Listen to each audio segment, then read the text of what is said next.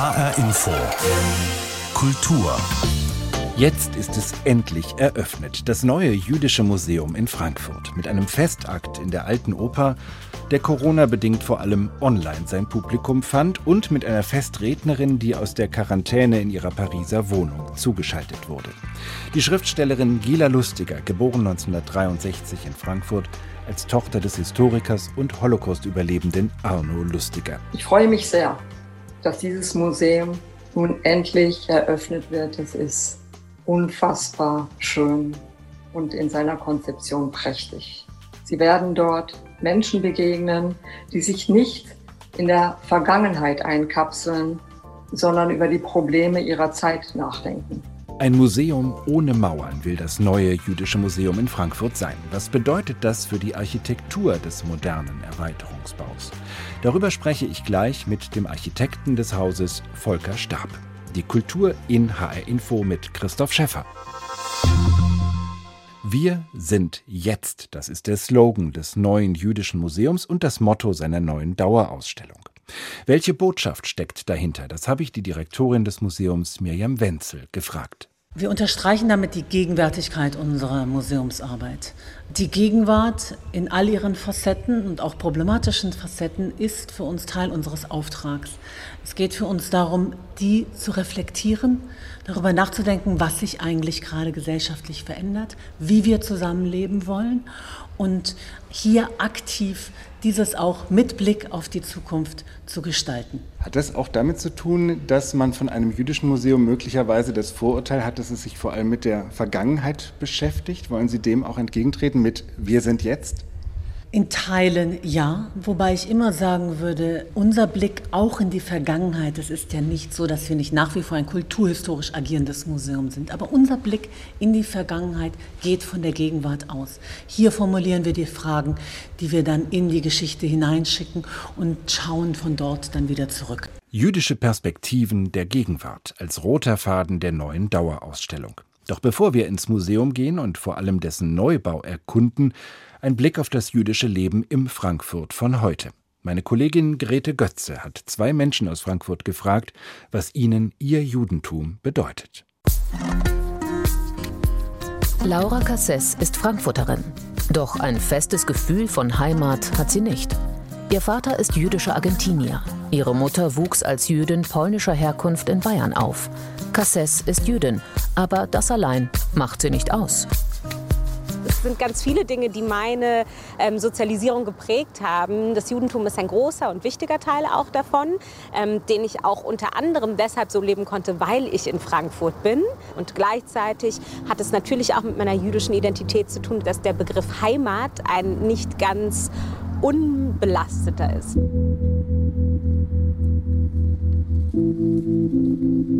Der Börneplatz in Frankfurt. Bis 1938 stand hier die Synagoge. Heute erinnert die Gedenkstätte an die mehr als 11.000 offiziell bekannten Frankfurter, die im Nationalsozialismus umgebracht wurden.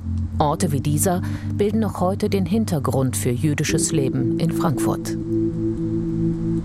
Es geht nie nur um Religion oder Kultur, wenn man gefragt wird, ah, bist du Jüdin? Sondern was damit gemeint ist, ist auch häufig, bist du Jüdin? Ähm, hattest du Familie, die äh, während des Holocaust umgekommen ist? Hast du Familie in Israel? Wo kommst du eigentlich her? Bist du überhaupt deutsch? Ähm, das sind so die Fragen, die im Subtext mitschwingen, wenn man gefragt wird, ob man jüdisch ist. Auch Gastronom James Ardinast ist Frankfurter. Er findet es anstrengend, wenn er nur in die Schublade jüdisch gesteckt wird. Eine Rolle spielt es für seine Identität trotzdem. Ich bin in der Zeit groß geworden, als meine Großeltern noch gelebt haben, als direkte Holocaust-Überlebende, wo wir als Juden in Deutschland groß geworden sind. Ähm, eigentlich immer auf gepackten Koffern. Und obwohl meine Großeltern nach dem Krieg hier in Deutschland geblieben sind, ähm, war es ihnen immer wichtig, dass wir aus Deutschland rauskommen. Und äh, mein Bruder war in England eine Zeit lang, ich habe in Amerika studiert und äh, wir sind aber beide auch wieder hierher zurückgekommen. Und inzwischen sind wir nicht mehr Juden in Deutschland, sondern wir sind Deutsche mit jüdischen Wurzeln. Adinast glaubt, dass sich jüdisches Leben in Deutschland immer mehr ausbreitet und wohlfühlt. Frankfurter kennen ihn und seinen Bruder David vor allem, weil sie die Gastronomie und Ausgehkultur der Stadt bereichern. Mit mehreren Restaurants im Bahnhofsviertel, gerade durch ein exklusives Restaurant mit Fischgerichten. Und die Bar Shuka, wo es israelische Küche gibt. Zum Beispiel Auberginencreme, Gewürzgurke, Sesampaste und Rotkohl. Aber koscher ist das Essen hier nicht. In den letzten Jahren äh, war es so, dass gerade in Tel Aviv viele junge Köche gesagt haben, dass die kulinarische DNA noch weitaus mehr ist, weil man all die jüdischen ähm, Einwanderer mit all den ethnischen Background äh, aus der ganzen Welt hat und das hat man mit einfließen lassen. Das heißt, es ist eigentlich eine Küche ohne Grenzen in einem Land ähm, umgeben von Grenzen. Auch Laura Casses will Grenzen überwinden, Menschen zusammenbringen. Sie hat viel mit jungen Menschen zu tun und eine Veränderung zwischen den Generationen bemerkt. Vor allem wird das sichtbar auch in einem künstlerischen Kontext, in der Literatur, aber auch in Filmen, dass junge jüdische Menschen ihre Geschichten selbst schreiben wollen und auch ein diverseres Bild von jüdischem Leben in Deutschland vermitteln wollen. Sie wollen eben nicht mehr nur ähm, die Projektionsfläche sein, sie wollen nicht nur quasi ein lebendes Mahnmal der Geschichte sein, ähm, sondern sie möchten viele Geschichten erzählen. Leider gehören dazu aber auch Geschichten über die Erfahrung von Antisemitismus und Gewalt.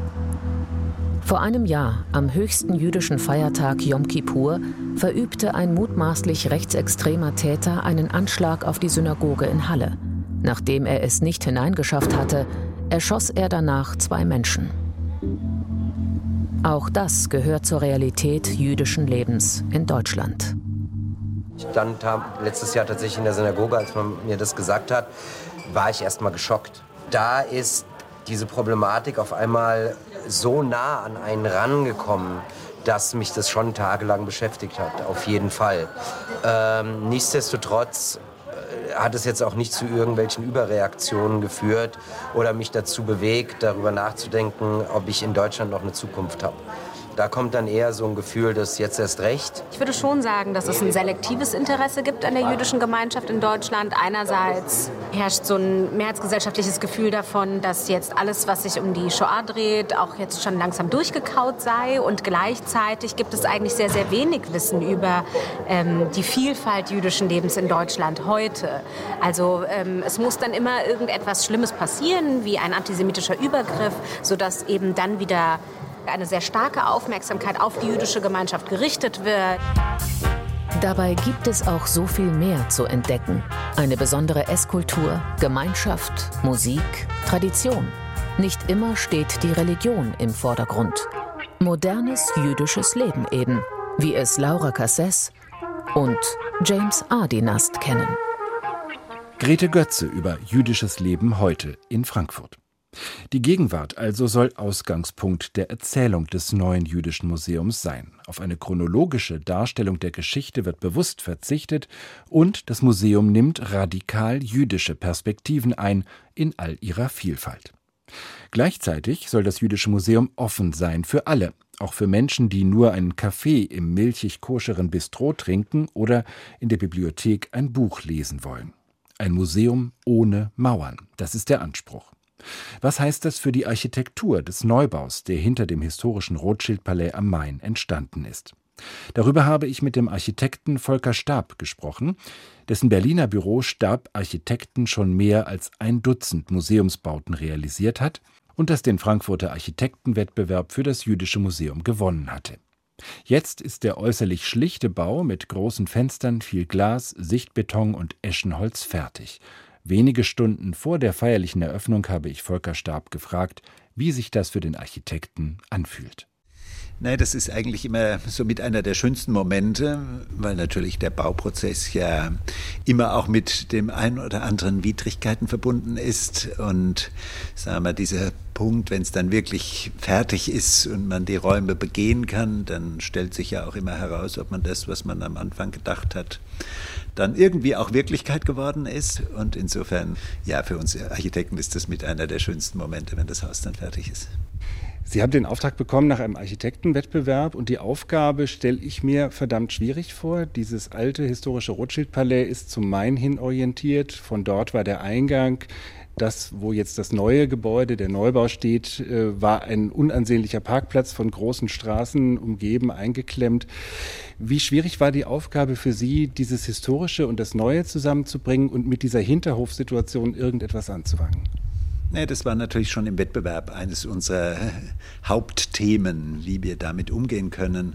Und wir stellten dann schnell fest, dass wir auf der einen Seite diese beiden Palaisbauten möglichst unberührt belassen wollten, weil sie sind ja letztendlich auch eines der Ausstellungsstücke dieses Hauses, kann man sagen.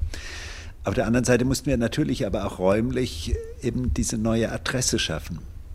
Und über das Zusammenspiel jetzt von diesem leicht fünfeckigen Neubaukörper im Zusammenspiel mit den beiden Palais entsteht ein kleiner Eingangshof, könnte man sagen, eine neue Adresse zu den Wallanlagen hin, die letztendlich auch räumlich diesen Ort dann auch stadträumlich so anbinden, dass man wirklich das Gefühl hat, da ist sozusagen die öffentliche Adresse für dieses neue Haus. Die alten Gebäude des Rothschild-Palais und der Neubau unterscheiden sich deutlich. Sie haben jetzt nicht versucht, sich sozusagen irgendwie an das historische Gebäude ranzuschmeißen.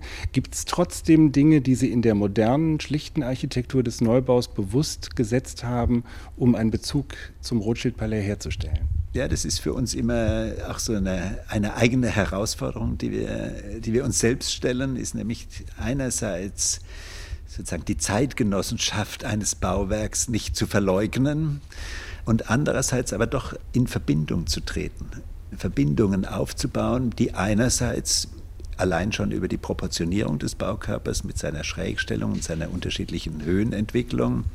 Mit dem Altbau sozusagen ins Zwiegespräch kommen, andererseits aber natürlich auch über die Materialität und über die feine horizontale Gliederung des Neubaus, wo es immer Anklänge an den Altbau gibt, die aber nicht historisieren, sondern die eben in der eigenen Logik des Neubaus operieren und dennoch versuchen natürlich dieses Ensemble äh, herzustellen und zu zeigen, dass Neu- und Altbau eben auch zusammengehören und Teil einer gemeinsamen Institution sind. Die Direktorin des Jüdischen Museums äh, Frankfurt, Miriam Wenzel, hat in den Jahren ohne Museum oder ohne Museumsgebäude ähm, sehr viel Pop-up-Aktionen in der Stadt gemacht, hat das Konzept eines Museums ohne Mauern entwickelt, was jetzt auch zu einem Leitbild geworden ist, was im Haus mit Mauern weiter Gültigkeit haben soll. Was heißt das für Sie als Architekt, ein Museum ohne Mauern? Naja, das war natürlich für uns schon auch mit einer der schwierigsten Aufgaben, war natürlich diese gewünschte Offenheit, die natürlich heute jedes Museum haben will, das Schwellenlose, dieses sozusagen in die Stadtgesellschaft, in den Stadtraum sich öffnenden Gebäudes, zu verbinden mit den natürlich leider notwendigen Sicherheitsanforderungen dieses Hauses. Und insofern war für uns genau dieses Thema auch eine Frage, wie können wir das architektonisch lösen, möglichst sozusagen ohne jetzt eben sichtbare Grenzen und Hindernisse zu bauen, aber eben dieses Schützende und dieses Öffnen des Hauses zu verbinden. Und so haben wir uns entschieden, eben über innere, sehr groß befensterte Sichtachsen des Hauses auch vom Innen immer wieder nach außen zu öffnen und natürlich auch andersherum von außen Einblicke in dieses Haus zuzulassen und dennoch über die Topografie, zum Beispiel im Hinblick auf die Terrasse der Gastronomie, aber eben auch auf die Organisation der Eingangssituation mit den notwendigen Kontrollen, das so in dieses Haus zu integrieren, dass es nicht davon spricht, eine Trutzburg zu sein, sondern dass es sich eben, soweit es möglich ist, eben tatsächlich offen und einladend in den Stadtraum hin öffnet. Es gibt ja in Berlin, äh, wo Sie zu Hause sind oder wo Ihr Büro zu Hause ist, ein Museum, ein jüdisches Museum, was Daniel Liebeskind vor ungefähr 20 Jahren gebaut hat, mit sehr, sehr viel Symbolik. Ein von oben betrachtet äh, Zickzackbau einer chaotischen Struktur, sehr viele Räume, die bewusst leer gelassen wurden, um an die Shoah, an den Holocaust zu erinnern. Das ist etwas, was bei jüdischen Museen fast auf der Hand liegt, dass man das Gefühl hat, man muss mit solchen starken Symbolen arbeiten, um den Zivilisationsbruch in der Geschichte deutlich zu machen machen. Sie haben das nach meinem Eindruck komplett verweigert. Warum? Naja, es ist ja immer die Frage, was ist die Aufgabe von Architektur? Ich mag das Haus von Liebeskind in Berlin tatsächlich äh, sehr. Und dennoch muss man sich die Frage stellen, inwieweit Architektur sozusagen Ausstellungsinhalte und Erzählungen des Museums selbst organisieren will oder ob nicht Architektur eigentlich sozusagen der Rahmen des Passepartout ist für das, was die Erzählung auf der inhaltlichen Ebene der Ausstellung nachher liefert. Und wir haben uns dafür entschieden zu sagen, die Erzählung inhaltlicher Art liefert das Museum selbst. Wir liefern sozusagen die Räume, wir liefern die Plattform, die das ermöglicht, diese Erzählungen zu liefern. Und wir, es gibt natürlich Erzählungen, die das Haus macht, die aber eher sozusagen eben auf die Eigenart dessen, was es leisten muss, nämlich ein öffentlicher Ort zu sein. Es muss öffentliche Räume anbieten, wie die Bibliothek, die Gastronomie. Es muss aber auch eben dieses Zusammenspiel zwischen alt und neu organisieren. Und dazu erzählt das Haus etwas, aber zu der inhaltlichen ähm, Arbeit des Museums, da entsteht ja oft sonst auch so eine Art Reibung, die man in Berlin, finde ich, ganz gut beobachten kann, zwischen inhaltlicher Organisation der Ausstellung und diesem Bauwerk, so schön es ist. Ähm, und wir fanden eben gerade, dass unser Verständnis von Architektur da vielleicht die Aufgabenverteilung etwas anders sieht. Das stärkste symbolische Element, was es hier gibt in dem Ensemble, ist in dem Innenhof, den Sie beschrieben haben, die Skulptur von Ariel Schlesinger, ein Baum, der fest verwurzelt ist, wo aber ein zweiter Baum obendrauf sitzt, der die Wurzeln in die Luft streckt. Dieses Kunstwerk, äh, war das Planungsprozess bei Ihnen schon bekannt oder ist es eine künstlerische Reaktion auf das, was Sie als Raum hier geschaffen haben? Naja, die Entwicklung der Arbeit von Schlesinger ist erst entstanden, nachdem unser Entwurf schon fertig war. Wir hatten schon immer damit geliebäugelt, dass natürlich dieser abgesenkte Lichthof ein Ort wäre, der zum Beispiel für so ein Kunstwerk geradezu prädestiniert ist. Und insofern ähm, sind wir sehr glücklich mit dieser Arbeit, weil ich finde, sie besetzt diesen Raum, auch diesen Eingangsraum natürlich auf eine wunderbare Weise und da kann man vielleicht auch die Differenz zwischen Architektur und Kunst sehen. Ich glaube, Kunst erzählt wiederum auf einer anderen Ebene etwas über dieses Thema des Hauses, als das eben die Architektur tun sollte. Und ich glaube, es ist eben gut, wenn man auch sozusagen so die Grenzen des eigenen Metiers kennt. Ein sympathisch bescheidenes Verständnis der Rolle des Architekten. Das war Volker Stab, der mit seinem Büro Stab-Architekten den Erweiterungsbau des neuen jüdischen Museums in Frankfurt entworfen und auch die Restaurierung des historischen Rothschild-Palais geleitet hat. Das Rothschild-Palais am Main aus dem frühen 19. Jahrhundert ist nach wie vor der Ort der Dauerausstellung des 1988 eröffneten Jüdischen Museums, die nach dem Motto Wir sind jetzt komplett neu konzipiert und gestaltet wurde. Das Palais war ab 1843 der Wohnsitz von Meyer Karl von Rothschild und seiner Frau Luise. Meyer Karl war ein Enkel von Meyer Amschel Rothschild, der noch in der Frankfurter Judengasse geboren wurde und aus dem Ghetto heraus mit seinen fünf Söhnen jene legendäre Dynastie von Bankiers begründete, die heute mit dem Namen Rothschild verbunden wird. Die Rothschilds gründeten Bankhäuser in London, Paris, Neapel, Wien und Frankfurt. In mehreren Ländern wurden ihre Familien in den Adelsstand erhoben. Ein rasanter sozialer Aufstieg, den mein Kollege Jan Tussing für uns nachzeichnet. Nicht vom Tellerwäscher zum Millionär, aber vom Münzhändler zum Global Player. Meyer Amschel Rothschild kam aus der Gasse, der Judengasse in Frankfurt, und schaffte es in kürzester Zeit in die europäische Hochfinanz.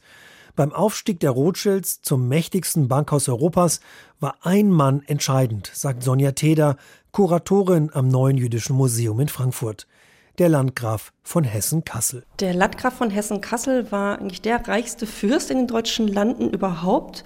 Und es war eigentlich für alle Banken und Anleger der größte Wunsch für diesen Landgrafen, Wertpapiere handeln zu dürfen. Der Landgraf von Hessen-Kassel legte an der Londoner Börse enorme Summen an. Das Geld kam aus den Erlösen seines groß angelegten Menschenhandels. Es ist schließlich die Zeit des amerikanischen Unabhängigkeitskrieges und der Landgraf verkaufte Tausende von Hessen als Söldner an das Königreich Großbritannien. Mit den Erlösen spekulierte er an der Londoner Börse. Anonym, versteht sich. Meyer Amschel Rothschild schickte seinen Sohn Nathan als Händler nach London. Und ohne diesen Landgrafen im Hintergrund hätten sie nie so viel Geld gehabt, mit dem sie einfach so ins Geschäft einsteigen konnten. Wenn es auch nicht ihr eigenes Geld war, sondern eben als Verwalter von diesem Geld, haben dann die Brüder immer wieder untereinander gesagt, der Landgraf hat unser Glück gemacht. In kürzester Zeit gelingt es Meyer Amschel Rothschild und seinen fünf Söhnen, ein kleines Imperium aufzubauen. Ein Bankhaus, das in den politischen Wirren der Zeit den europäischen Adelshäusern Geld leiht. Für ihre vielen Kriege. Es ist der Beginn des 19. Jahrhunderts. Napoleon überzieht Europa mit Kriegen und Preußen und Russland mobilisieren.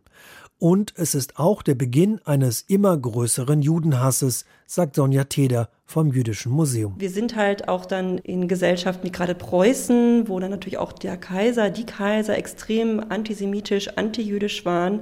Der Zar war antijüdisch und trotzdem gab es dann einen Zeitpunkt, wo diese heilige Allianz gegen Napoleon keine andere Wahl hatte, als sich an die jüdischen Rothschilds zu wenden, um Anleihen zu kriegen. Und das ist natürlich für einen Judenhasser unerträglich, dann doch zu einem jüdischen Bankier gehen zu müssen und von ihm abhängig zu sein. Es beginnt eine Dämonisierung der Rothschilds, so die Kuratorin, als direkte Reaktion auf den familiären Aufstieg. Dass die Familie von Anfang an gesagt hat, immer wieder auch gesagt hat, wir sind jüdisch und wir sind stolz darauf. Und das ist für die Gesellschaft in Europa im 19. Jahrhundert ein regelrechter Affront. Die Geschichte der Frankfurter Rothschildbank ist untrennbar verbunden mit den Kriegen und Krisen der europäischen Mächte und auch dem diplomatischen Geschick und der Weitsicht einer Familie, deren Aufstieg zum größten Bankhaus der Welt bis dato einzigartig war. Meyer Amschel Rothschild gelang es, aus dem ärmlichen Frankfurter Judenghetto in die Adelshäuser Europas aufzusteigen. Von den Rothschilds ist in Frankfurt heute allerdings nicht mehr viel übrig. Das Bankhaus schließt im August 1901 in Ermangelung eines männlichen Nachfahren. Von den vielen Palästen und Wohnhäusern steht nach dem Zweiten Weltkrieg in Frankfurt nur noch das Palais Rothschild direkt am Main. 1988 umfunktioniert zum Jüdischen Museum das erste in Deutschland. Von den Rothschilds erzählen nur noch einige Räume im Museum. Ein märchenhafter Aufstieg, der in Frankfurt seinen Ursprung hat. Jan Tussing über die Rothschilds und ihr Palais am Main in Frankfurt. Bei der Erweiterung des Jüdischen Museums wurde auch das historische Rothschild-Palais restauriert. Das Gebäude ist sozusagen das größte Exponat des Museums. Hier befindet sich auch die Dauerausstellung. Als erste Sonderausstellung im Neubau ist übrigens ab dem Wochenende die Schau Die weibliche Seite Gottes zu sehen. Also, man sieht sich im Jüdischen Museum Frankfurt. Das meint auch die heute 92-jährige Ruth Westheimer, die als Sextherapeutin Dr. Ruth in den USA berühmt geworden ist. Aufgewachsen in Frankfurt war sie noch als Kind vor den Nazis geflohen. Jetzt hat sie zur Neueröffnung des Jüdischen Museums eine Grußbotschaft nach Frankfurt geschickt. Hallo, äh, mein Name ist Dr. Ruth Westheimer und ich komme aus Frankfurt am Main. Und ich kenne das Haus vom Museum sehr gut. Vor einigen Jahren habe ich einen Vortrag gehalten im Museum am Main und ich freue mich sehr, dass das jetzt wieder aufgebaut worden ist und noch größer und noch schöner. Und ich wünsche euch allen alles, alles Gute. Und wenn ich das nächste Mal nach Frankfurt komme, komme ich ganz bestimmt das Museum besuchen. Alles Gute und bis aufs nächste Mal. Ciao, auf Wiedersehen. Das war die Kultur in HR Info. Die Sendung gibt es auch als Podcast, unter anderem bei hrinforadio.de. Mein Name ist Christoph Schäffer.